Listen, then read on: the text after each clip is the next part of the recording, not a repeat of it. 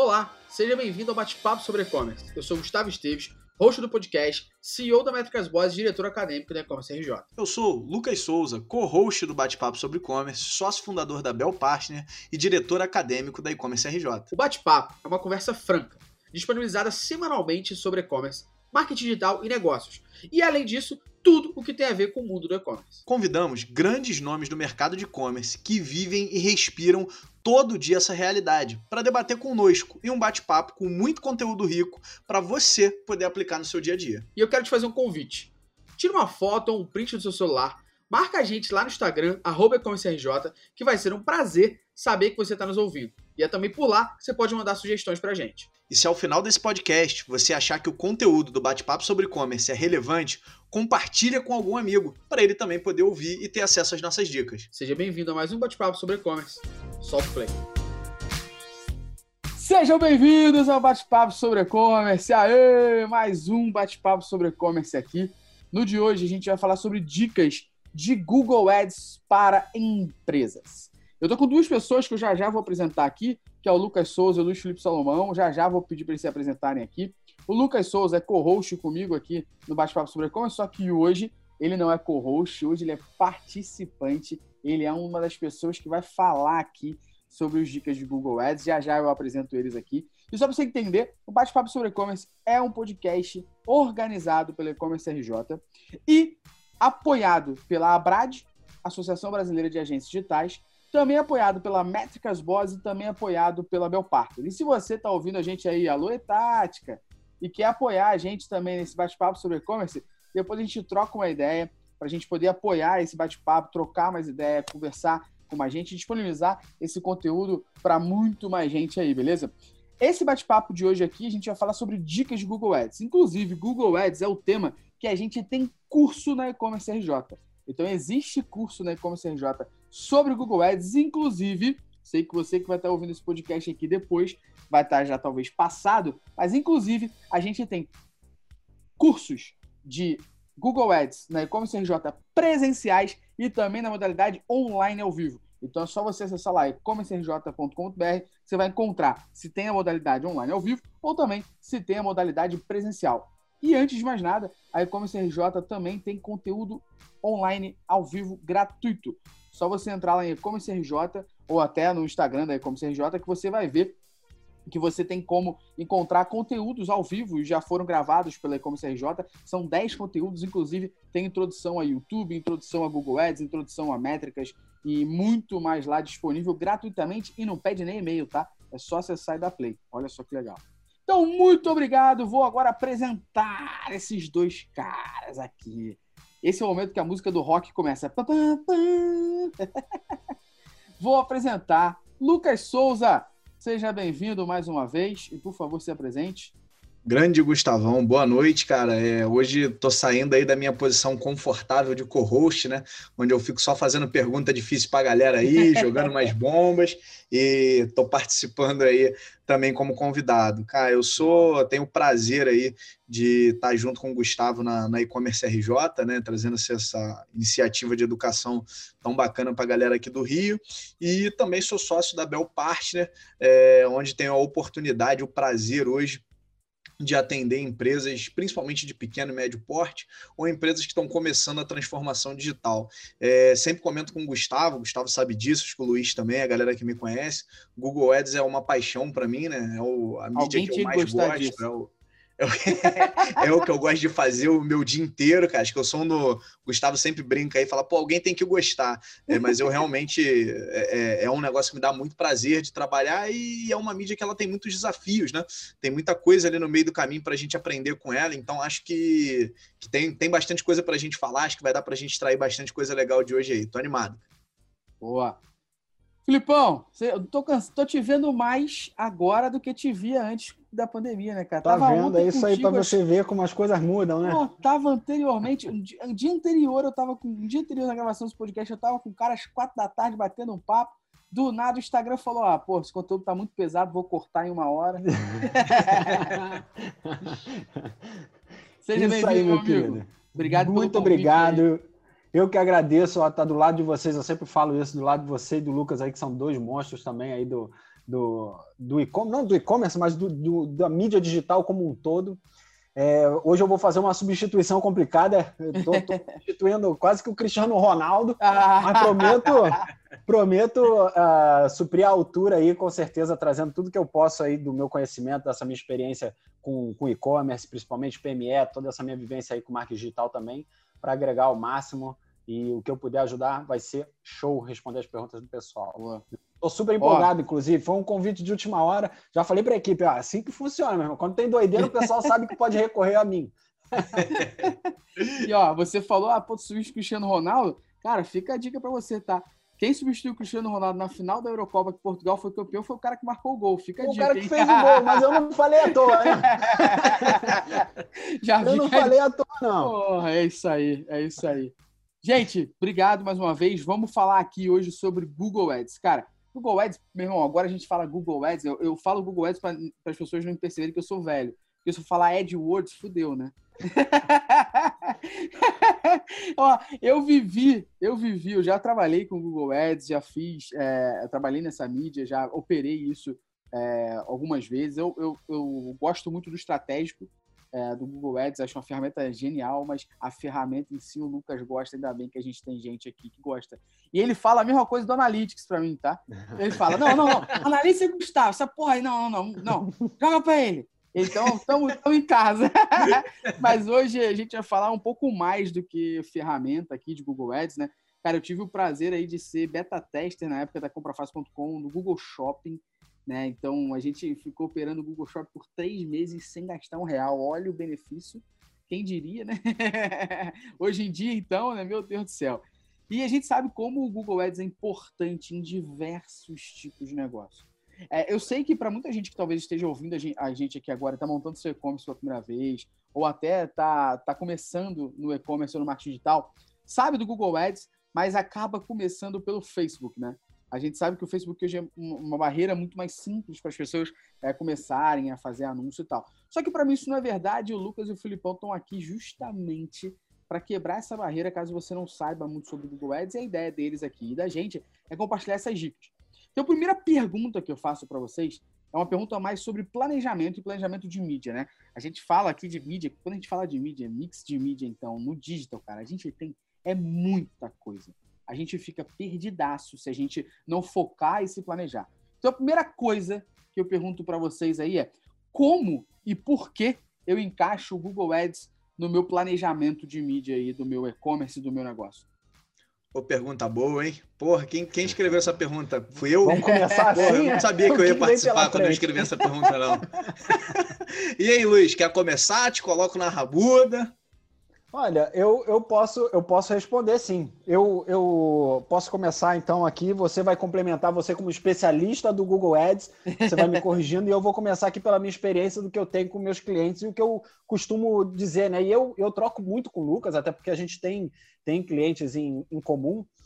E a gente sempre bota aí na, nessa, nesse, nessa questão, quando a gente vai falar de Google Ads, depende muito do que momento o cliente está, né? Se ele, e, e qual a categoria que ele pertence. Então, de repente, o cara está lançando uma marca nova de moda. É, será que esse é o melhor momento para ele entrar? Em que momento que de fato vai ser melhor para ele entrar? Ele vem de multimarca?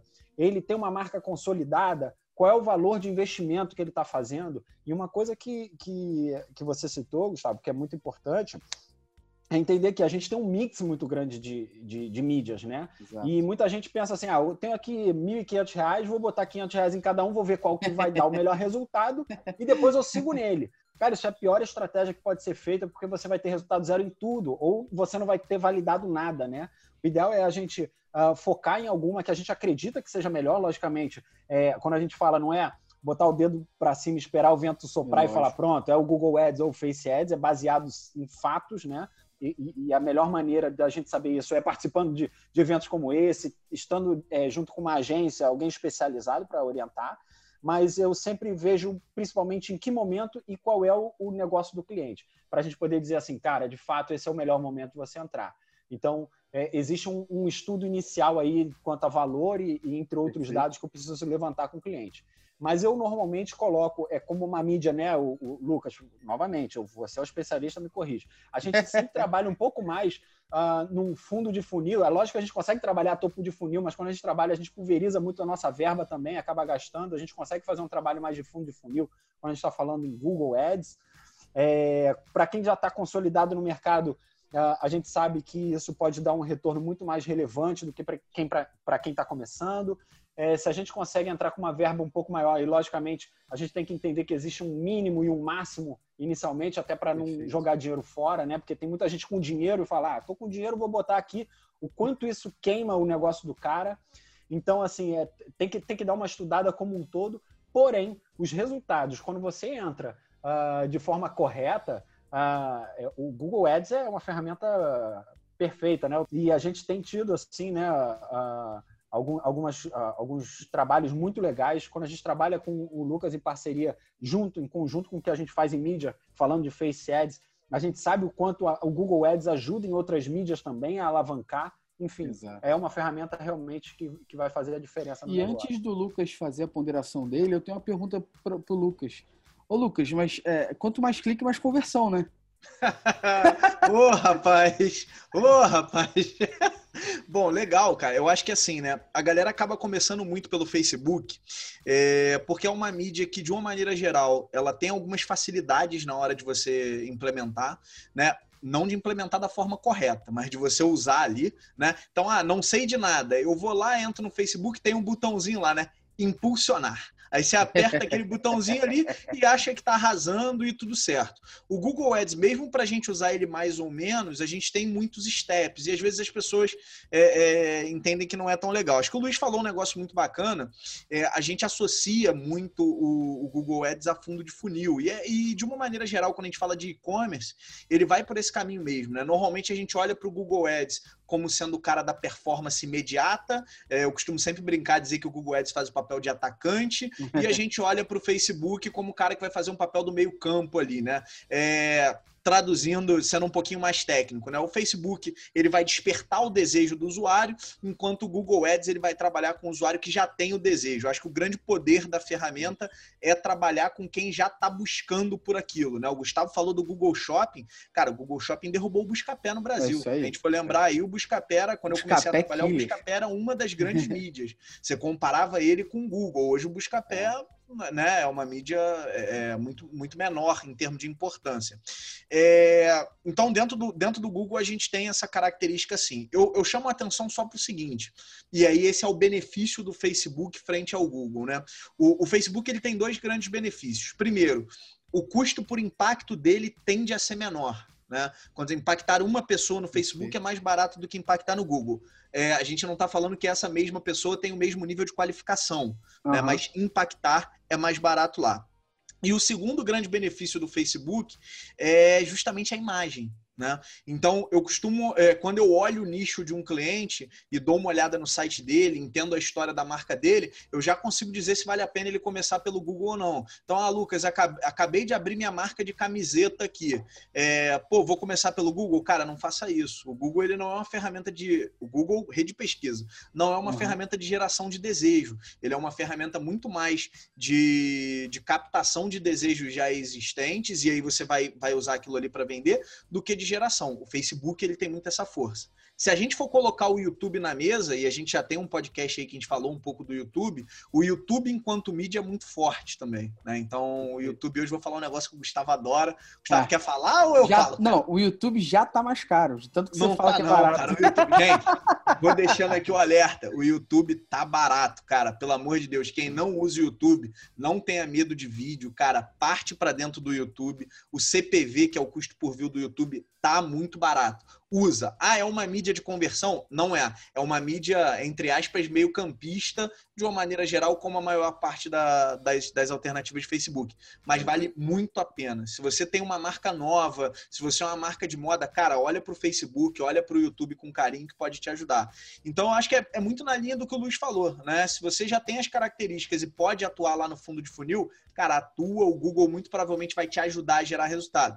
Agora, é, quanto mais mídias você tem corretas trabalhando juntas, uma vai ajudando a outra, né? O usuário ele é 360, ele te vê no Facebook, ele te vê no Google, ele te vê no e-mail marketing. Cara, se tiver tudo convergindo para uma estratégia que faça sentido, putz, uma mídia vai puxar a outra e aí é só alegria, né? É, e, e um ponto que é muito legal, que vocês dois falaram, e que é bom todo mundo estar tá ouvindo aqui prestar atenção, e eu vou falar com conhecimento de causa da, da própria empresa que, que, que eu sou sócio junto com o Lucas, que é como CRJ.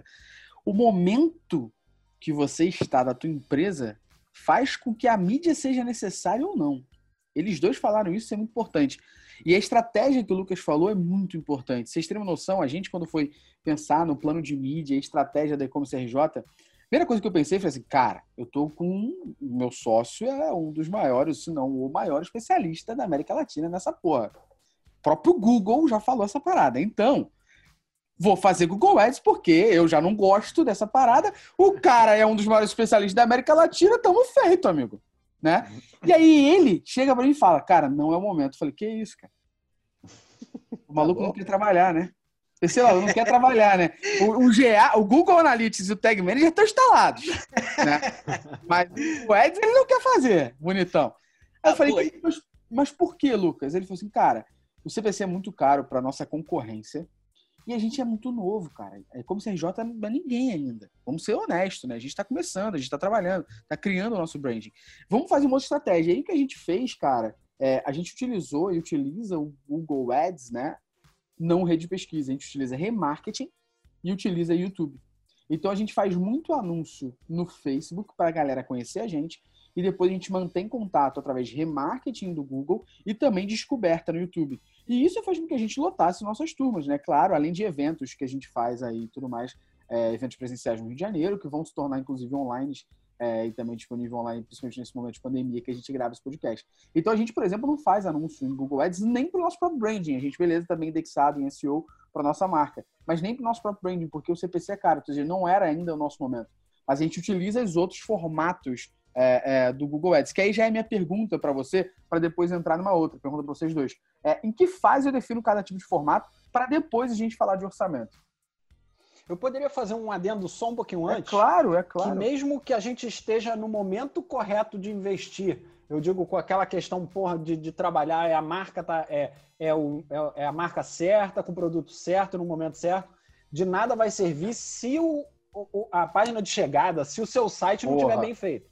Tá? Com certeza, então, com certeza. É uma campanha bem feita com um site, desculpa a palavra, bunda, já é. Campanha bunda, tá? Não tem muito jeito. Então, é, eu, a gente precisa que a, é, a lua esteja alinhada com o sol, com, entendeu? Porque é, não adianta, ninguém faz milagre. É isso aí. A gente é precisa, assim, de produto, a gente precisa de preço, a gente precisa de campanha bem estruturada. Não estou falando promoção, cupom de desconto o tempo inteiro, sim, não. Sim. É produto, preço, campanha, é, imagem, é, discurso, landing page, precisa de tudo estar tá muito bem feito para que de fato a gente tenha conversão. Dá para fazer com ele, de repente, um não 100% perfeito, 90%? Dá. Com 100% perfeito é melhor ainda. Com instalação de todas as tags que tem que ser instaladas, tudo isso. Senão a gente não vai chegar no objetivo final. Pô, é tem o Lucas, que é o cara do cara de fazer campanha de Google Ads. O cara entra, como eu tive um caso de um cliente que pô, mora no interior do interior do norte que o, o valor do frete dele para o Rio de Janeiro era 90 reais. Eu falei, pô, mas eu vendo para redondeza.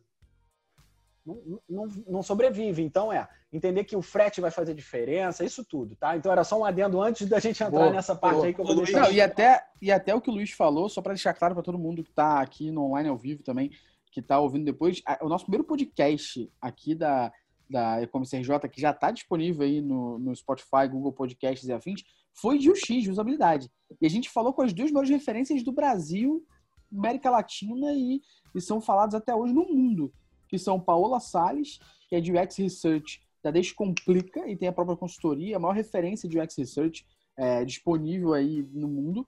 E o Horácio Soares, que foi meu professor, inclusive, de MBA, que a gente é amigo até hoje. E o Horácio é uma das maiores referências de UX no mundo, inclusive. É, e a gente, o primeiro podcast que a gente fez foi falando de UX. Porque acho que o primeiro passo de tudo, e você sabe bem, né, né, né Luiz, que você monta site o tempo todo e como o tempo todo. O primeiro passo de tudo, cara, quando o negócio surgir, é surgir correto e pensado no usuário, né? Uhum, eu acho que a gente, isso que o Luiz falou é legal para a gente desmistificar aquilo de que ah, é o marketing digital que, que faz vender. Cara, o marketing digital é, é a ponta do iceberg, né? Se, pô, se o site for ruim, a proposta de valor for ruim, a grade tiver furada, não tiver produto, cara, não vai vender. É, aí a gente ouve aquelas frases famosas, né, Luiz? Ah, vende o que tem aí. Aí é, aí é complicado, né? É, é então não resolve. Gustavo, a gente entrou aqui nessa, nesse debate, eu confesso que eu esqueci a tua pergunta. Cara. Ah, boa, não, vamos lá. Ah. Pergunta, relaxa, relaxa, isso faz parte, isso é bom demais. Isso demonstra que vai fluir o negócio. É, a minha pergunta, para a gente depois falar de outra, a minha pergunta é: a gente falou de espaço, né? Eu falei um pouco do case da RJ sobre como a gente faz a estratégia de não fazer pesquisa, fazer YouTube, fazer remarketing e tudo mais. E minha pergunta foi basicamente nesse primeiro momento é em que fase eu defino o formato que eu vou anunciar no Google Ads, para depois a gente falar de orçamento. É, eu, eu vou, vou começar nessa para não botar o Luiz em todas as rabudas, né? Para ser um cara legal também, dividir aí o peso. eu Mas eu acho que, cara, Primeiro a gente olha o momento da marca e olha exatamente é, as possibilidades, o que, que a marca está buscando de resultado e etc. E aí eu vou olhar para os formatos para o Google. Acho que os formatos de Google eles se dividem muito bem. Rede de pesquisa e Google Shopping. Normalmente você vai usar para conversão, cara, rede de pesquisa é caro para a gente usar como, é, como ah, topo de funil. Cara, é caro para você fazer isso, né? Ah, quer, quer aparecer para palavras genéricas? Meu amigo, trabalha SEO bem, vai buscar outros caminhos, mas rede de pesquisa é caro para isso. E Google Shopping, pô, quem tem e-commerce aí que está ouvindo a gente sabe que o Google Shopping hoje é uma das principais ferramentas que a gente tem é, para poder trabalhar. Se você está buscando branding, você tem a rede display, que é basicamente um conjunto de sites que cede espaço publicitário para o Google, é, e você tem o YouTube que dispensa apresentações, né? Eu, particularmente, sou mais fã do YouTube do que da rede display pelo quesito do vídeo. Para mim, o vídeo gera muito mais valor do que uma imagem estática, né? Então, é, eu vou muito nessa linha. Exceto se a gente estiver falando de remarketing. Aí eu acho que o, o remarketing, que é basicamente o reimpacto de quem já teve no site e no YouTube, é, é uma ferramenta muito poderosa para trabalhar. E aí você começa a compor, né? É, é legal a gente falar assim, a gente está falando aqui hoje especificamente de Google Ads, mas tudo isso é parte de uma estratégia maior. Né? Se eu olhar e falar, poxa, tô, tô, minha marca, ela tá precisando ser construída. Ah, então vou só usar YouTube. Não, cara, peraí. Mopa, o, todo, a gente tem uma pesquisa aqui, salvo engano, do IBGE, né, Gustavo?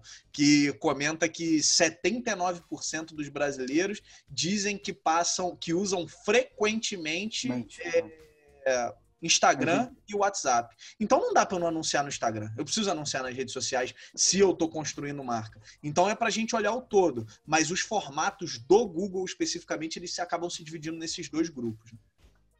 Perfeito. É, eu, eu sempre levo muito em consideração exatamente isso. O objetivo, né? Qual é o objetivo do, do da marca e, e, inclusive budget, né? O quanto que ele tem disponível para trabalhar também. É, novamente, a gente também não, não vai pulverizar essa verba. A gente sabe aí, o Lucas é, trabalha bem, bem, bem mais do que eu nessa, nessa, nesse setor e sabe que em alguns, algumas, uh, alguns formatos a gente consegue alocar uma verba menor, em outros a gente alocar maior, mas uh, sempre levando em consideração objetivo e budget, né? Isso aí. Perfeito. Isso aí. Perfeito. E aí agora, falamos dos formatos, vocês falaram, beleza? E aí falaram a, a seguinte frase budget. Ah, meu irmão, vamos falar de orçamento. A gente sabe, eu adoro isso, porque, porra, trabalho com dados, trabalho com analytics, e para mim é, é, muito importante. Eu adoro quando o negócio começa do zero e alguém chega e fala assim, cara, é, é, muito importante a gente saber um histórico para poder definir as coisas. Então, eu estou montando um negócio agora. Não tem histórico. o histórico é o histórico do eu sei, né? a grande taxa do eu sei aí. Mas, na realidade, você não tem histórico. É, como é que você faz? Né? E eu queria que vocês definissem isso, assim, para a gente debater, acho que em duas frentes. Vamos primeiro falar assim, como eu defino um orçamento de Google Ads quando eu estou começando com zero, que foi um exemplo até que vocês falaram bastante. Estou montando minha marca de biquíni do zero, minha loja de moda do zero, estou montando minha loja de Páscoa do zero, produto Dia das Mães do zero, whatever, né? Você está montando um negócio do zero. Como que se define orçamento para o Google Ads? E aí, depois de vocês falarem isso, a gente debate sobre como um negócio que já está em andamento define o orçamento para Google Ads. Porra, legal. É, cara, eu vou. Pô, Luiz, vou Quer, quer responder essa primeira pode, aí, cara? Pode, pode começar, pode começar. Não, pelo amor de já, já me ofereci aqui pro sacrifício, né? Agora vai, né, menino? Agora já, já, já, deu passinho para frente. Dá o primeiro passo. Já deu, foi. É, cara, o, o, Google Ads, é, eu acho que assim, eu olho sempre dois parâmetros, eu falo isso para todos os nossos clientes. É, primeiro, é, tem uma ferramenta lá dentro do Google, né, chamada Planejador de Palavras-Chave, que vai te ajudar a ter uma noção do custo por clique. Por que, que é importante ter uma noção disso? Cara, o custo do Google por clique ele vai variar de 10 centavos, acho que o custo mais alto que eu vi foi de 70, que é o custo de custo por clique de funerária, né? É, então, assim, poxa, se eu tenho, é, eu vou definir um valor, não adianta adianta eu definir 100 reais para gastar por mês se o CPC é 70. Eu vou ter um clique e acabou. Né? Então eu preciso olhar isso para ter noção da quantidade de cliques. Eu preciso ter um orçamento que me permita ter um volume de cliques é, relevante. Poxa, Lucas, o que é um volume de clique relevante? Algumas centenas de cliques. Né? É, por que algumas centenas de cliques? A gente está olhando aí, aí eu vou, a gente começa a fazer conta, né? Taxa de conversão média do e-commerce brasileiro, 1,56. Cara, preciso fazer 100 cliques para vender um produto. Essa é a média. A, a, ideia, o ideal é a gente sempre buscar o melhor? É, mas pensa que pode ser menor também. Então eu preciso ter um orçamento que me permita isso. E o segundo fator que eu sempre falo para os nossos clientes é olhar o próprio bolso. Né? É, nenhuma mídia digital ela é mágica, né? Então, ah, coloquei o Google Ads no ar, maravilha, amanhã já estou escolhendo aqui a cor da minha Ferrari e vai dar tudo certo. Não, você vai colocar ele no ar é, e você vai ter um período de aprendizado, porque a gente vai testar, a gente vai aprender, Gustavo aí que é de analítica sabe muito isso, a gente vai gerar dado para entender o que, que funciona e o que, que não funciona, né? Então a gente vai, vai nessa linha. Então o que eu falo muito para os meus clientes é, cara, o ideal é você dar um período de teste de pelo menos 60, 70 dias, Vou falar de três meses.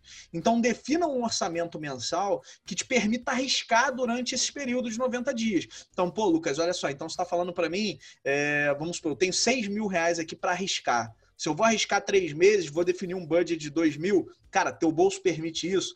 Se esses 6 mil virarem pó, testamos, fizemos, cara, vendeu muito pouco ou nada. Tua empresa quebra, tu botou teu negócio em risco. Não, não, pô, Lucas, é, é, não é agradável, óbvio, ninguém gosta de perder dinheiro, mas eu sobrevivo. Pô, show. É esse caminho que a gente vai seguir. Né? Então, a gente vai adaptar um pouco do que a ferramenta fala para a gente, mas para a nossa realidade. Eu sempre falo que a ferramenta tem que servir a gente, nunca o inverso. Né? Então, a gente tem que estar preocupado com a nossa situação é, primariamente. Sim, é, eu gosto de uma frase que o Lucas fala no curso dele. Eu, eu vou falar o que ele fala, você corrige se eu estiver errado. Que é quando o cara chega para a gente e fala: Esse aqui é meu último, meu último de último 500 reais pelo amor de Deus, não me entregue seus últimos 500 reais. Faça qualquer coisa com ele, menos me dá esses 500 reais. Porque é exatamente isso, né? A, a gente tem a necessidade, sim, de fazer. E, e aí, por que, que foi bom o Lucas começar falando? Eu, quando faço planejamento, eu faço um planejamento. Hoje ele fala de Google Ads especificamente, eu falo de uh, campanha como um todo, né? Eu vou uhum. falar de Face, vou falar de como o cara vai direcionar a verba para o e-mail marketing um pouco mais abrangente. Então, eu, quando eu, o cliente chega com um budget, eu olho desculpa, um pouco mais abrangente para isso. Mas, de fato, eu sempre faço a conta reversa. Isso não significa que eu, eu vou falar o que mais ou menos a gente falou anteriormente. O nosso trabalho vai ser encontrar cada vez mais o caminho correto para atrair o, a, o público mais uh, alinhado com o negócio do cara para jogar dentro uhum. do site. Se o cara vai comprar, são outros 500. Eu não vou na casa do cara depois que ele clicou, botar a arma na cabeça e falar: agora tu vai Tu clicou, agora tu vai comprar. Eu não faço isso. Eu faço é uma campanha bem executada para que o público mais qualificado entre no site. Então, como é que eu faço? Eu vou entender, como o Lucas falou, vou fazer a conta reversa. Quanto é que é mais ou menos o CPC qual é o objetivo que o cliente. também não adianta o cliente chegar para mim e falar, querido, eu quero fazer 100 mil no primeiro mês, quanto é que eu invisto? Aí eu não sei, aí você contrata, sei lá, já compra uma empresa pronta. Pode ser que a gente entregue, pode ser que a gente entregue, pode ser que porque a gente não entregue também, que é a maior probabilidade. Então, é, você é novo, você já está há muito tempo, mas enfim, entendendo o budget dele, novamente, quanto que você sobrevive, isso funciona para Face Ads, isso funciona para Google Ads. É, a gente precisa de um tempo para entender o negócio do cara para a máquina funcionar também, para o motor rodar. Enfim, a gente vai fazer campanha certa e a gente vai fazer campanha que não dá certo. A gente não é. é mas você já não trabalhou com moda praia de outras vezes? E eu também sou moda praia. Você é uma moda praia e a moda praia que eu trabalhei é outra. Ele tem é. marca consolidada, você não tem, o preço dele é esse, o seu é esse, seu público é esse, o cara dele é aquele. Então, é não é porque gente... eu fiz moda praia um dia que eu vou acertar todas as moda praia do mundo. Exato. Tá? É que é, é, é, do ser humano querer se comparar o tempo todo, né? Uau, a gente quer se comparar. Eu, eu, sempre ouço isso. Trabalho, pô, trabalhando com analítica, eu sempre ouço assim, é, mas qual é a taxa de rejeição ideal, hein? Qual é o número de sessões ideal? Qual deve ser, qual é a taxa de conversão ideal do mercado de pente fino para matar piolho na internet, sabe? Não, a galera eu, sempre eu, acha que existe é, um número é, mágico, né? É isso Exato. aí, cara. É a busca pelo número mágico. É aquela parada assim, é, o que o Luiz falou, cara. Eu ouço dia, cara, quero primeiro mês da empresa, quero vender 100 mil reais. Quanto eu tenho que colocar? Eu sei lá, meu irmão, não tem histórico, cara. Então é, é, complicado mesmo, né? A gente tá buscando. Por isso que é legal começar devagar, né, cara? Qual é, o ROI que você testar. vai me entregar? Isso, isso aí. E o ROI? Isso, é isso. Cara, é uma, que é uma questão que eu, particularmente, vivenciando consultoria de analytics aqui, vejo muito, cara. Que é, por exemplo, muito, qual o principal dor das pessoas ao contratar a mim, né? A, auditoria da Métricas Boss? É que eles acreditam que os números não estão batendo ou que eles podem espremer os números para trazer resultados melhores. E aí acaba esbarrando sempre em Google Ads, Facebook Ads, para analisar resultado. E a primeira coisa que eu faço de pergunta para as pessoas, não importa o tipo de segmento, eu já fica a dica para Sheila aí, que é, que é assessoria e, e, consultoria também. Não importa o tipo de segmento. A primeira pergunta que eu faço é: qual o teu objetivo naquela campanha? Cada campanha tem que ter um objetivo. Se você não sabe o objetivo de cada uma das campanhas, tu está analisando o quê? Como é que você está cobrando o quê de quem? Né? É muito importante isso, isso é bizarro. Sabe por quê? É, a gente, como CRJ, citando a gente de novo aqui para, porra, ser exemplo. É, exemplo bom ou ruim, tá? É ser exemplo do que a gente está falando, tá? É, a gente, como CRJ, quando a gente traçou as campanhas que a gente ia fazer, a gente pensou no objetivo, e o meu objetivo do Lucas, quando a gente traçou as campanhas, nenhum momento, principalmente no Facebook, nenhum momento nosso objetivo era trazer conversão. Nosso objetivo era trazer awareness. E a gente media isso através do, da métrica no Google Analytics, sessões vindas do Facebook. Então a gente tem que definir muito bem isso. E aí eu queria que vocês falassem de, primeiro, como você define objetivo e KPI, né, por campanha, eu vou fazer só um paralelo muito rápido aqui, é, muito rápido, só para explicar para as pessoas que métrica, objetivo, KPI, estratégia são coisas diferentes, tá? Então, meta é aquilo que eu quero alcançar, é o meu objetivo, né?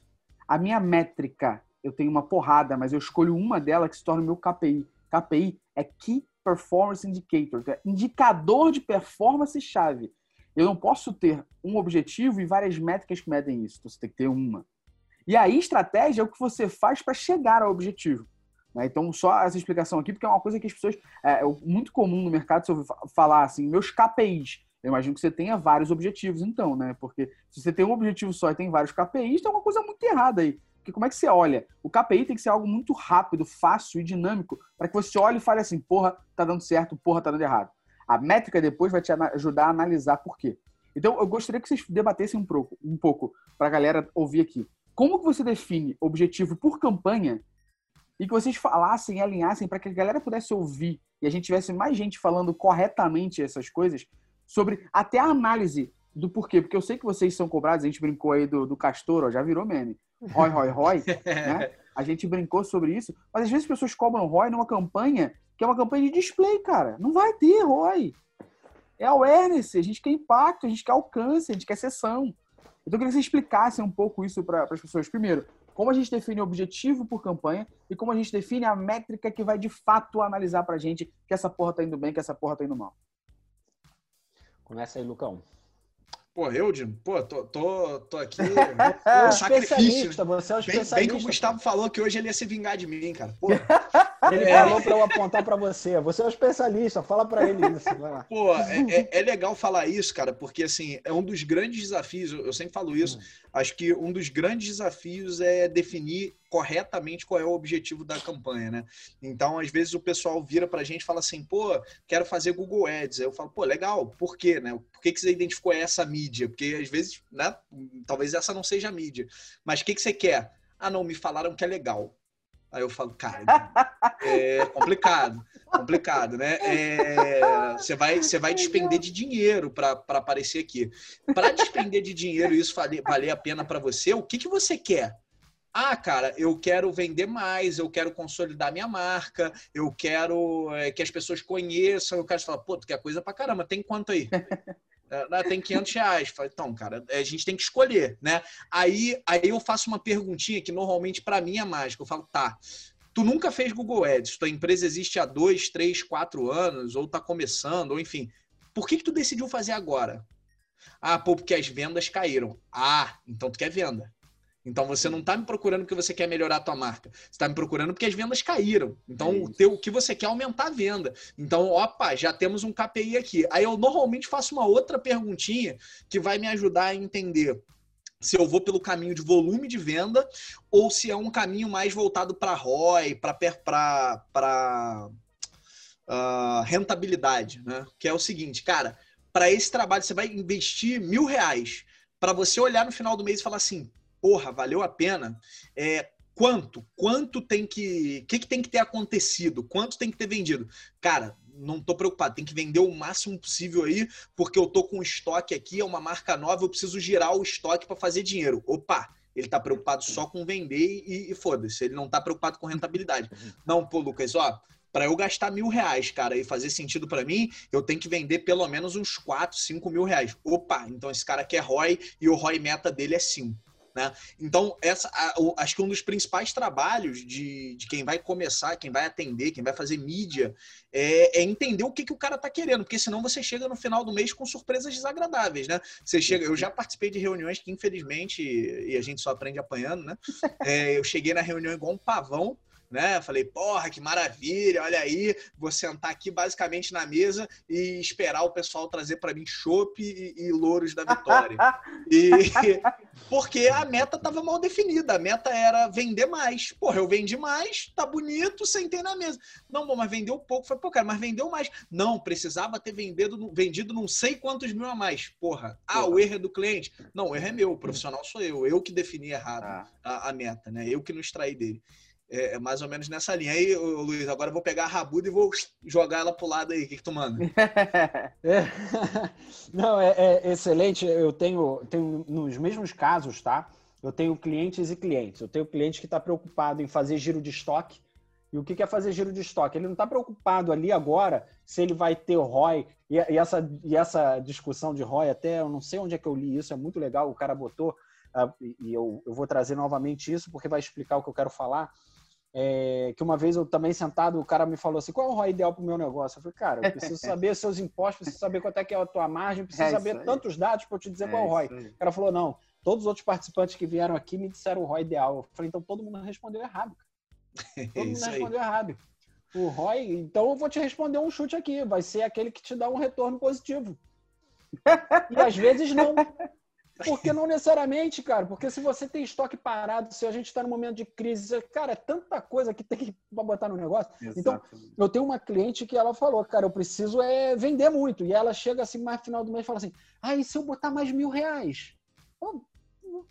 vai, vai baixar o ROI. Você quer que a gente aperte um pouco mais? Você está querendo. É, eu preciso escoar isso aqui, então beleza. A gente vai sacrificar o seu ROI, a gente vai é, mirar em vender mais.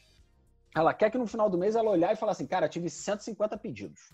Quanto que eu gastei para isso agora? Ela não está preocupada. Então, é, ok, é lógico que a gente tem que sempre botar, trazer a, a, o cliente para o chão e falar, olha, você está entendendo que isso aqui vai ser assim? Porque também no final das contas ela falou, cara, legal, fizemos 150, mas porra, tu também gastou pra caramba. Eu não estava esperando isso. Então, é, como o Lucas falou, a gente tentar alinhar a, a, questão, como eu tenho um cliente que, eu, como eu falei, que é o ROI, ROI, ROI. O cara fala para mim, eu preciso de tanto de ROI. Então, o que eu vou determinar é a minha campanha que seja o mais fundo de funil possível para que eu possa trazer o melhor resultado do, é. do mundo. Né, pro cara. Assim, se eu vou conseguir, são outros 500, né? Porque, assim, nada é certo. Mas a gente vai tentar trazer as, as campanhas mais fechadas. Como tem cliente que fala, beleza, tá aqui o budget, a gente quer aumentar Hoje a gente fatura X, quero faturar Y. Uhum. A minha verba de investimento vai ser X, mas eu quero abrir um canal agora para um estado novo que ninguém me conhece. Então, é uma verba separada. Isso aqui vai fazer parte de uma outra verba. A verba de conversão que você está querendo aqui é essa. Aí tudo bem, eu vou correr atrás dessa meta baseado nisso aqui que você está me falando. Quer explorar um novo lugar? Isso aqui não, não vai entrar. Isso aqui vai ser uma outra campanha que não vai uhum. entrar. Você pode criar uma nova, um, um novo objetivo para isso aqui. Agora, para esse aqui, não. Então, Luiz, você falou um negócio legal. É, que eu queria que as pessoas apreciassem aqui. A gente falou no começo que é tudo um ecossistema, né? Sim. E eu queria que a gente olhasse um pouquinho para isso com o seguinte: quem já operou Google Ads aí sabe que as campanhas que mais geram retorno são as campanhas que a gente chama de campanhas de branding, né? Que são uhum. campanhas que o usuário já está buscando pela nossa marca. É, então, concorda comigo que o mundo ideal é a gente fazer com que mais pessoas conheçam a nossa marca para a gente vender mais. Só que, pô, se você não está investindo verba de branding, se você não está buscando gerar conhecimento de marca, como é que isso vai acontecer? né? Uhum. Então, é, às vezes a gente fica muito só ali no fundo de funil, fundo de funil, funil, funil, e a gente tem que ter consciência, a marca tem que ter consciência que eu preciso sim é, é, trabalhar um Facebook, trabalhar um YouTube, trabalhar um rede display. Não sei se eu já comentei aqui que o YouTube tá barato, me corrige depois, eu já comentei. Mas é, pô, eu tenho que trabalhar outras mídias que me ajudem a tornar a marca conhecida. Isso que você falou, cara, é, é, é perfeito, né? É momento e o cliente tem que ter consciência disso. Legal. É só para a gente definir, então, é, às vezes é óbvio, mas é, é legal. Para você que está aí começando, seja investindo ou não, para você que é agência e, e, e, às vezes tem esses problemas que a galera está comentando, para você que já trabalha no mercado de ads e, e quer é, pro, é, proliferar mais conhecimento para a tua equipe, acho que a, a, dica de ouro que a galera falou aqui, deixou bem claro, mas que eu estou reforçando para deixar isso gravado exatamente nessa frase é vai começar a fazer Google Ads, defina o teu objetivo. Primeira coisa que você vai fazer é essa. Definir seu objetivo para aí sim definir a métrica que mede esse objetivo e aí começar a definir orçamento, formato de mídia. Então, esse é, é quase o passo a passo aí que, que a galera tá falando. É, é, normal e muitas vezes acontece de você entrar já com o carro andando, mas mesmo que o carro esteja andando, olha campanha, campanha e pergunta objetivo, objetivo daquela campanha. Porque isso tem que ter. Né? O pessoal falou muito bem. É, o Lucas falou de campanha de branding. Cara, muitas vezes campanha de branding representa para marcas gigantes, marcas muito conhecidas. Já falando aqui de C&A, por exemplo, marca de moda, falar Renner, Riachuelo, líder. Cara, 90%, 95% de venda vem da campanha de branding, porque os caras são muito grandes. Só que os outros 5% é quem faz esses 95% continuar acontecendo. Exatamente. Porque eles oxigenam e continuam trazendo as pessoas para conhecer essa marca ali. Então, isso é muito importante que a galera entenda e foi muito bom que vocês falaram. E aí, já pegando o, o gancho aqui, né? Eu queria que primeiro vocês detalhassem, é, porque é um termo um, talvez técnico para quem não conhece, é, o Merchant Center. Eu queria que falasse primeiro, e aí vou, vou falar com o Lucas, deixar essa rabuda já direcionada para ele, é, explicar o primeiro o que é o Merchant Center e, e como de fato usar o Merchant Center. Ô, rapaz, porra, ninguém me pergunta, ninguém vai me perguntar nada fácil, não? É, pô, vamos lá, legal. Cara, o Merchant Center, é legal a gente começar dizendo que ele é uma ferramenta específica para quem vende online, né? Então, para varejistas, se você não transaciona online, o Merchant Center não é para você. É, eu costumo brincar e dizer que ele é uma ferramenta que você vai ver duas vezes na tua vida. Quando você estiver setando ela e quando der merda, né? Então, ah, parou de funcionar. Aí você vai voltar lá, você vai olhar ela. Mas não é uma ferramenta de trabalho. O Merchant Center, ele é basicamente o leitor de informações do Google, né? Então, ele vai ler as informações dos teus produtos, que você vai colocar lá via XML, via integração. Quem, quem trabalha em e-commerce aí, é, a plataforma normalmente tem isso. Descobri esses dias, Gustavo, que o que você chama de Valdemar, do marketing digital, não tem XML, cara. Tu acredita? Não tem, mais uma vez. Deu, pelo amor de Jesus Cristo, né? Cara, eu falo isso porque quem sabe, é, o Valdemar, quando ele puder me ouvir, é, se ele estiver ouvindo esse podcast, ele chama a gente para conversar. Quem sabe a gente possa trocar uma ideia e demonstrar que o Valdemar não é isso tudo de ruim que a gente fala. Inclusive, eu estava falando ontem com o Luiz numa live dele, é, conversando com ele e tal. Eu falei do Valdemar de novo. O Valdemar, gente, para o marketing digital, para mim, o Valdemar se chama Wix, três letrinhas. W-I-X, Wix. Ele é o Valdemar do marketing digital porque ele é aquele que não deve ser nomeado. Inclusive, para quem usa o Wix, é, começa a estudar outras coisas. Tem curso aqui na Como CJ de WordPress, que é muito melhor que o Wix. Tá? E se eu falar de novo essa palavrinha aqui com W, quando a gente fala três vezes, a gente deixa de ajudar 10 vira-latinhas que seriam adotados, tá? Então vocês pensem bem, vocês querem continuar usando. Cara, é, então, é, mas as plataformas mais tradicionais têm isso já pronto. Basicamente, colocou as informações ali, cara, você vai linkar o Merchant Center no teu Google Ads e aí você começa a ter acesso a duas ferramentas porra, sensacionais para quem trabalha com e-commerce. Uma é o que a gente chama de DRA, uma é o que a gente chama de PLA, que é o Product List Ads, também conhecido comumente como Google Shopping. Né? Google Shopping, é, Google Shopping é a ferramenta aí, cara, que vai te ajudar demais a trazer resultado. Hoje é, uma, é um dos grandes impulsionadores de resultado de e-commerce, é o Google Shopping. E a segunda é o DRA, que é o Dynamic Remarketing Ads, que é o remarketing dinâmico, né? Então, quem aí nunca entrou na Netshoes, da Fit, depois que se sentiu perseguido, né, indo atrás de você e tal. É basicamente isso que vai acontecer ali. Então, cara, para quem tem e-commerce, quem tem e-commerce, está rodando campanha e não sabe o que é Merchant Center, cara, para tudo, busca essa informação aí e implementa para ontem, porque o Google Shopping ele é uma ferramenta que, no mínimo, ela merece ser testada, tá? Hoje é uma das, das grandes ferramentas quando a gente vai olhar resultado aí, né? É, e ela é uma ferramenta muito boa de usar, você falou muito bem, eu tive o prazer de já usá-la é, durante um tempo gratuito, traz faturamento. É, para mim, o Google Shopping é chamado de Buscapé Killer, que ele matou o Buscapé e fez as coisas né, serem melhores. Só que é, é, nem tudo são flores na vida de um analista de performance, né, Lucas? É, a gente sabe, já diria Joseph Klimber aí, a gente sabe que não é tão fácil fazer Google Shopping e existem dificuldades. E eu já gravei um podcast lá no MBcast com o Luiz, que a gente fala sobre plataformas de e-commerce analytics friendly e que a gente destrinchou exatamente isso que plataformas às vezes muito grandes é, do mercado ela não tem XML boa. Estou citando a Vetex aqui, por exemplo, parceiraça nossa, grande, grande Vetex, uma das maiores plataformas de e-commerce do mundo.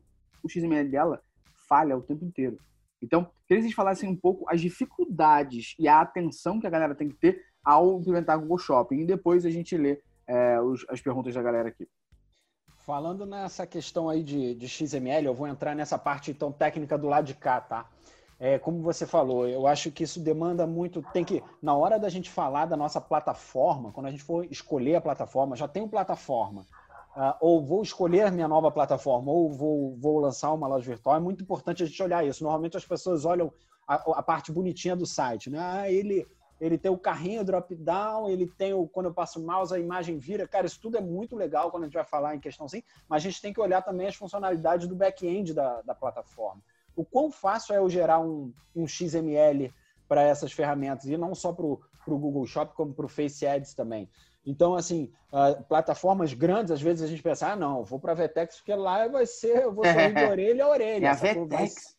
É, não, vou clicar dois cliques já tenho tudo. E pelo contrário, você fala, cara, pelo contrário, aqui você vai ter. Inclusive, eles mudaram agora, porque o XML já está sendo descontinuado, agora é tudo via API, que é dor de cabeça, que é demorado, ainda não é 100% é, validado. A gente está com uma instalação para um, um cliente disso. É, mas a ideia é basicamente essa, assim, tem que olhar basicamente isso. Tem ferramentas, por exemplo, que eu, eu uso muito a loja integrada, ela tem essa geração, porém, ainda que, que não é tão fácil e simples da gente encontrar, como a gente vai botar aquela categoria do Google. A gente tem que cadastrar um a um quando a gente cadastra o produto e lá selecionar qual é a categoria que ele faz parte, senão fica faltando parte. Mas de certa forma, é de, de fácil exportação e assim vai. Então, eu só queria trazer à tona essa questão de, do, do, do back-end. Sempre que a gente for olhar para a nossa plataforma, a escolha da nossa plataforma é olhar essa, essa questão de é fácil eu integrar com o Google Tag Manager, ela é analytics friendly, ela, ela é fácil de instalar as tags de, de remarketing do Google e essas coisas, inclusive principalmente para a gente trabalhar isso que vai ser tão importante, né? Não adianta contratar o Lucas e a sua ferramenta não, não acompanhar esse tipo de tecnologia. Que hoje a gente considera, que, que, assim, a gente considera básico porque é, é a, a, nossa visão hoje, né, do tipo, cara, especialista no negócio, mas por incrível que pareça, a gente sabe que não é, uh, não são todas as plataformas que têm isso. Isso é bem, é, é, é bem complicado, né? É, passando, acho que você definiu muito bem, passando isso que o Luiz falou, é, presumindo que esteja tudo certo, aqui do nosso lado, enquanto analista de e-commerce, é, é, analista de, de marketing digital, analista de Google Ads, a gente tem o trabalho de analisar o resultado de cada um desses produtos. Né? Então tem um trabalho braçal, eu lembro que, eu vou lembrar lá atrás, né? É porque eu trabalhava na líder ainda com o meu sócio, com o Bruno. Eu lembro que ele fazia um trabalho no Buscapé que era, o cara era muito doido, cara. Ele entrava no Buscapé, baixava os 300 produtos mais clicados, que era tudo que o Buscapé te deixava baixar, baixava os produtos vendidos, cruzava isso num PROC V com custo para tirar o ROI por produto, para aí sim tomar decisão em cada um daqueles 300 Exato. produtos do que, que ia deixar no ar ou não. Meu. Sem contar que dois dias depois você ia lá, tinha mais clique na parada, ou então tinha sumido o clique, porque eu tenho certeza que o Buscapé de madrugada fazia clique fantasma, brother. Porque, é, tipo, do nada, três da manhã tinha clique pra caralho.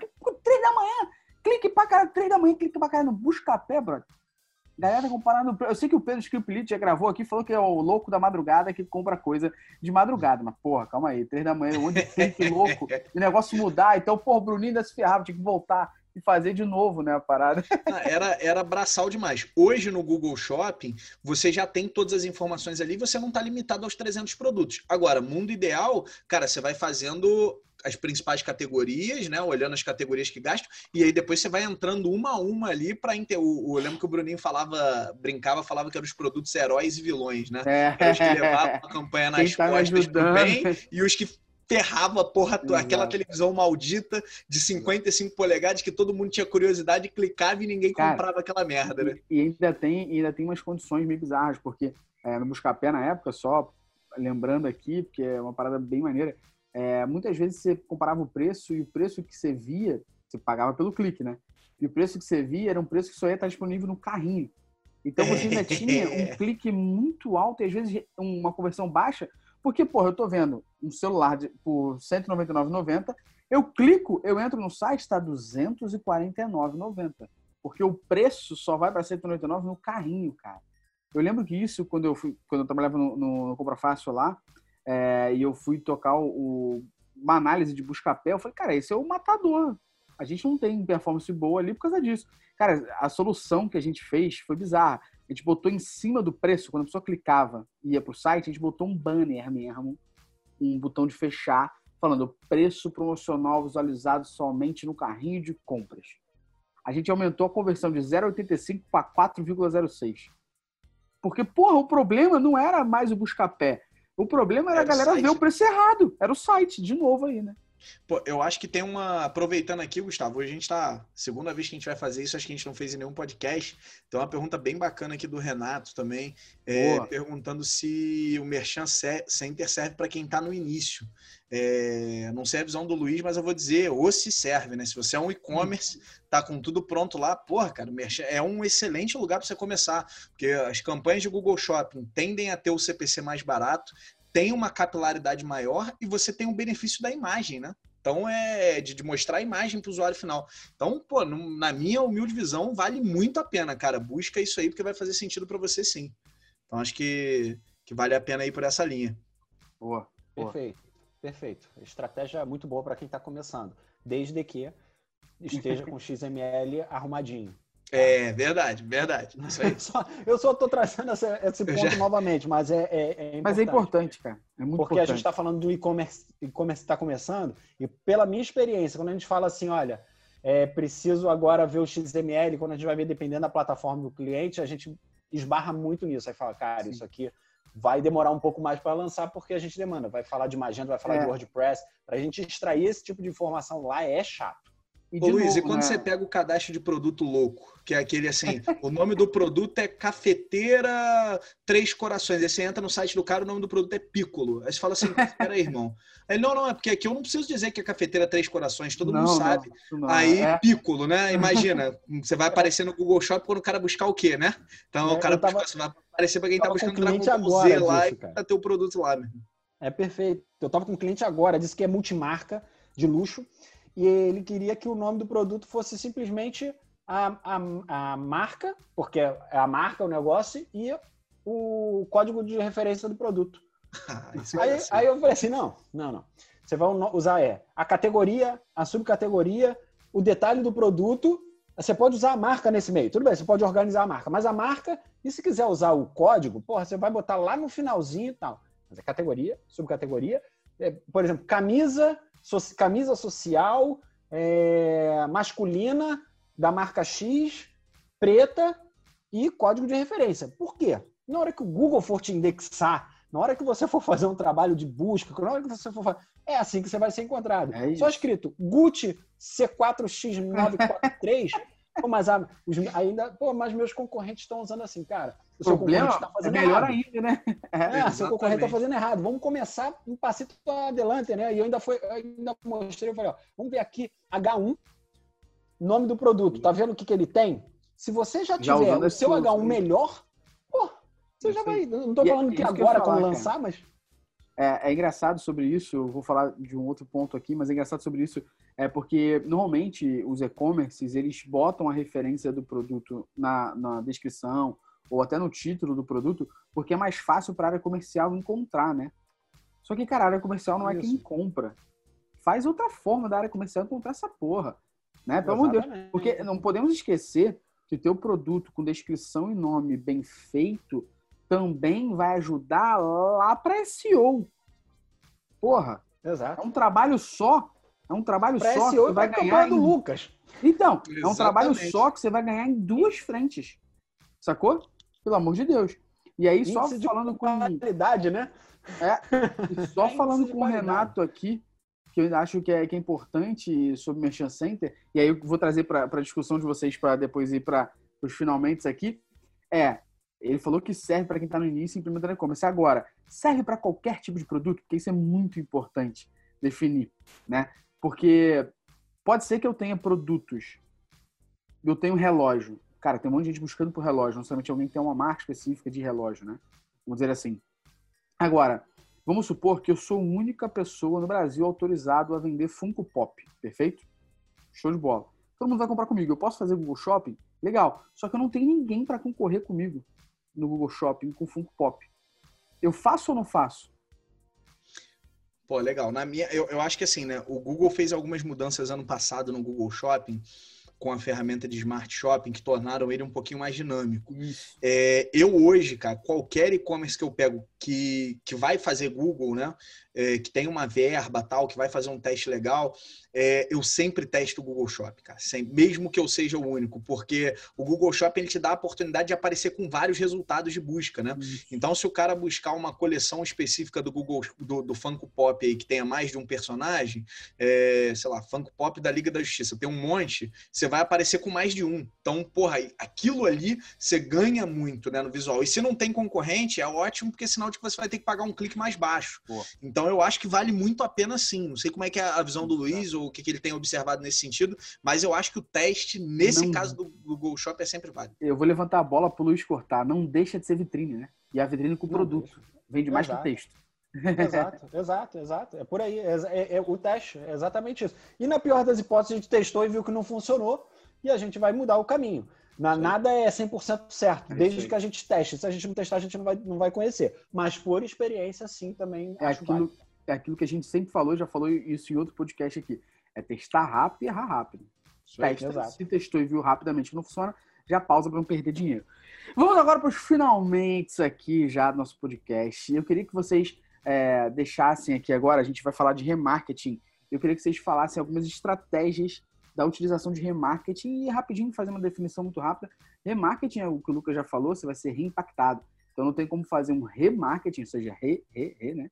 Não tem como fazer o remarketing para o usuário que nunca acessou, beleza? Tenho que reimpactar esse meu usuário. Então é muito importante que você não caia em erros, porque você pode ter um cliente igual o Gustavo aqui, que é filho da puta e vai te sacanear. Porque eu comprei uma vez uma geladeira, quando eu fui mudar com a minha esposa, comprei uma geladeira, comprei no boleto a geladeira. E quando eu comprei a geladeira no boleto, eu descobri um remarketing dessa mesma empresa falando da geladeira mais barata e quando eu cliquei era mais barata parcelada a prazo. O que, que o Gustavão fez? Cancelou o boleto e comprou a parada no cartão de crédito. Só que eu sou filho da puta e trabalho com marketing digital. O que, que eu fiz? Uma vez por mês, quando eu tava puto, eu botava o produto no carrinho de compras, fechava. Só por remarketing continuar me alimentando ali, ó. Mesmo que eu não comprasse de novo. Só de sacanagem pra gastar. E aí, quando eu tava muito puto mesmo, eu, eu comprava no boleto ou então no cartão de crédito não aprovado pra alguém me ligar ainda. A gente Pra ama você. perturbar a vida mesmo, né? Então, dá uma estratégia de remarketing pra galera, de fato entender e utilizar isso bem? Porra, beleza, vamos lá então. É, bom, eu, eu acho que dá para a gente usar o remarketing. Aí, galera, é legal a gente falar, né? O remarketing não é exclusivo para e-commerce. Se você não tem um e-commerce, nada te impede de usar o remarketing, você só não pode usar o dinâmico, que é aquele que mostra exatamente o produto. Mas você pode fazer banners, o, não é bonito, né? O Luiz aí, que é, que é de, da, da, área de design também vai falar. O, de, o, o, que o Google faz lá não é bonito, mas se você tem problema de verba, pelo menos é funcional, né? E, e é uma alternativa. Então você pode subir banners próprios, você pode construir banners com a ajuda do Google, não tem motivo para você não fazer remarketing, tá? É, ainda mais num cenário como, como online. Eu, eu gosto basicamente de olhar para o remarketing como eu olho para o CRM, né? O é, que, que eu estou querendo dizer com isso? É, quanto mais próximo do carrinho de compras, ou se esse usuário já comprou comigo antes, né? Mais chance eu tenho de converter ele de novo. Então, se você está preocupado com conversão especificamente, prioriza trabalhar com usuários que ou já compraram com você ou chegaram no carrinho de compras, ou pelo menos na página de produto. Né? Você está uhum. trabalhando com um usuário que ele demonstrou interesse num produto específico. Se por outro lado, está preocupado em construção de marca, está preocupado com recall de marca, você pode subir um pouco essa etapa, é, esse remate para pessoas que visitaram departamentos, categorias e, se você quiser, até a home do teu site. Só que aí a mensagem tem que mudar, né? Eu sempre gosto de dizer o seguinte: quanto mais na parte de baixo do funil, mais eu vou trabalhar com remate dinâmico ou com banners específicos para aquilo que aquele usuário visitou. Quanto mais na parte superior, mais eu vou trabalhar com mensagens um pouco mais genéricas. Então, exemplo, ah, parcelamos em 10 vezes sem juros, produtos com até 50% de desconto, confira a nossa área de saldão, enfim, mensagens um pouco mais genéricas que tenham chance de, de interessar mais gente, né? Eu acho que o remarketing a gente pode olhar para ele de uma maneira básica, obviamente, muito sobre esse, esse ponto de vista, né? Legal. Perfeito. Para é, a gente funciona sempre muito bem. Remarketing é sim uma, uma ferramenta, como disse, disse o Lucas, não tem motivo para a gente não usar. Tá? Isso eu vou falar não só do Google Ads, também falar de Face Ads. É, e é mais ou menos por esse caminho, tá? Eu não sou 100% a favor da gente ter uh, sempre um trabalho de, de cupom, um, trabalho assim, mas dependendo do o estágio que o cliente esteja nesse remarketing, a gente ainda pode agregar um cupom de desconto para aquela último suspiro do cliente, última vez que eu vou abordar ele para a gente conseguir fazer tomando sempre cuidado para não acontecer isso que aconteceu contigo. Porque isso é extremamente ruim, queimador de, de filme, enfim, cria um, um mal-estar absurdo, né? Você, é no final das contas, você comprou com eles, mas pegou ranço, né? É. É, mas nada que uma boa campanha novamente não te conquista, né? Lógico, Porque... e, e, assim, é, existem lógicas que você consegue criar dentro da, do remarketing para não impactar de novo. O Lucas já falou Sim. disso. Então, Cara, é, isso demonstra para mim, na verdade, um, um, um, mau trabalho da empresa, né? E se eu trabalhasse com Google Ads, eu venderia meu peixe. essa, é, essa é a deixa, né? Essa, essa é, a, é, é a deixa, né? Pô, eu sou, eu sou um cara tímido, cara. Eu vou. o pessoal já falou aí. Pessoal, vou... cara, e pra gente sim, finalizar aqui agora o nosso bate-papo, Lucas, eu queria só que você falasse pra galera que tá ouvindo aqui. É, o Lucas, ele faz parte do Google Ads Raiz. Então, Lucas, por que, que as pessoas não devem começar aprendendo Google Ads com um imãzinho arrastando para cá e para lá e cinco Excel? Pelo amor de Deus. Cara, é, quando você for aprender Google Ads, é ferramenta que acho que é a melhor amiga de todo mundo que opera Google Ads e CRM, seja que vai. Excel, meu parceiro. Então você vai abrir uma planilha de Excel, porque você, quem, quem foi entender um pouco mais a fundo aí o que, que são as palavras-chave, os tipos de correspondência, vai entender que a gente tem que fazer combinação pra caramba, tá? Então, como é que você vai fazer isso? Você vai abrir o teu Excel, todo mundo deve lembrar aí da época de colégio, do, da combi, análise combinatória, né? análise né? Combinatória. Bolinhas verdes, azuis e amarelas. Então, se eu tenho uma palavra-chave que é composta de quatro termos, sei lá, uh, curso de Google Ads da e-commerce RJ Rio de Janeiro. Cara, eu vou precisar, falei de quatro termos, eu vou precisar é, fazer quatro vezes três vezes duas combinações. Né? Essa é a quantidade de palavras diferentes que eu vou ter haja imã para fazer isso tudo aí, né? Então a gente precisa, precisa aprender da forma como a gente vai fazer no dia a dia, cara. É, eu até brinco com o pessoal que fala, pô, me dá uma dica para eu aprender mais sobre Google Ads. Cara, estuda, faz um curso, e depois começa você mesmo a passar casos para você. Abre um site, uhum. fala assim, pô, vou imaginar que nesse site aqui é eu, que eu, quero criaria, aumentar né? minha venda. Então eu vou criar uma campanha. Você não precisa rodar, você está treinando a prática, você está treinando o planejamento, você está treinando a, a escolha de KPIs. Cara, tudo isso vai fazer diferença para a tua operação e para o teu dia a dia depois. Né? Pessoal, muito obrigado para você que segurou o play até agora. Espero que você tenha curtido esse bate-papo sobre e-commerce com essas duas feras, falando sobre Google Ads. Quero agradecer imensamente, primeiramente aqui, senhor Luiz Felipe Salomão. Muito obrigado pelo bate-papo, cara. Prazerzaço, eu que agradeço. É sempre engrandecedor. Eu estou aqui falando, mas estou aprendendo também. E, novamente, muito obrigado aí pela presença, viu? A, a, a, o convite, desculpa, o convite de vocês e, e, e tudo que vocês agregaram aí para mim. Obrigadão você por participar. Lucão, tamo junto. Tamo junto, né, cara? Eu vou te falar que eu prefiro o papel de host. Eu fico aí, host, co-host, fico sentadinho. Enquanto o pessoal tá falando, eu penso assim: que pergunta que eu posso fazer para fuder o pessoal, meu irmão? Aí eu puxo uma pergunta aqui da cartola, jogo no meio do caminho, tudo certo. Mas legal, cara, acho que é uma troca relevante e foi muito bacana ter o Luiz aqui, é, porque além de, de, conhecer da ferramenta do Google, ele conhece bastante de planejamento. Então a gente ter uma visão é, um pouquinho mais macro, né, do, do que o que a gente tem da ferramenta é legal legal para a gente entender como as peças encaixam. Então, isso é muito importante. É. Queria te agradecer aí também, Luiz. E para você que está ouvindo aqui a edição gravada, né? A gente vai, vai ter ainda na sequência mais vários podcasts. A gente vai ter aí temas como é, gestão de equipe, analytics, gestão de e-commerce, SEO, é, e-mail marketing, CRM, muita coisa que a gente vai falar com muita gente relevante. Então, não esquece de acompanhar lá no arroba no Instagram e não esquece de acompanhar também no bate-papo sobre e-commerce.com.br. Você não encontra no nosso link da bio lá no e-commerce RJ. Quero agradecer imensamente e dizer para você que esse podcast está disponível dentro do site do Bate-Papo sobre e-commerce, mas também está disponível no Apple Podcasts, Spotify, Google Podcasts e afins. Fiquem à vontade também para mandar sugestões para a gente através do site ou através do Instagram. Espero que o papo tenha sido produtivo para todo mundo que ouviu e também para quem assistiu na versão online ao vivo. Um muito obrigado e até a próxima, gente.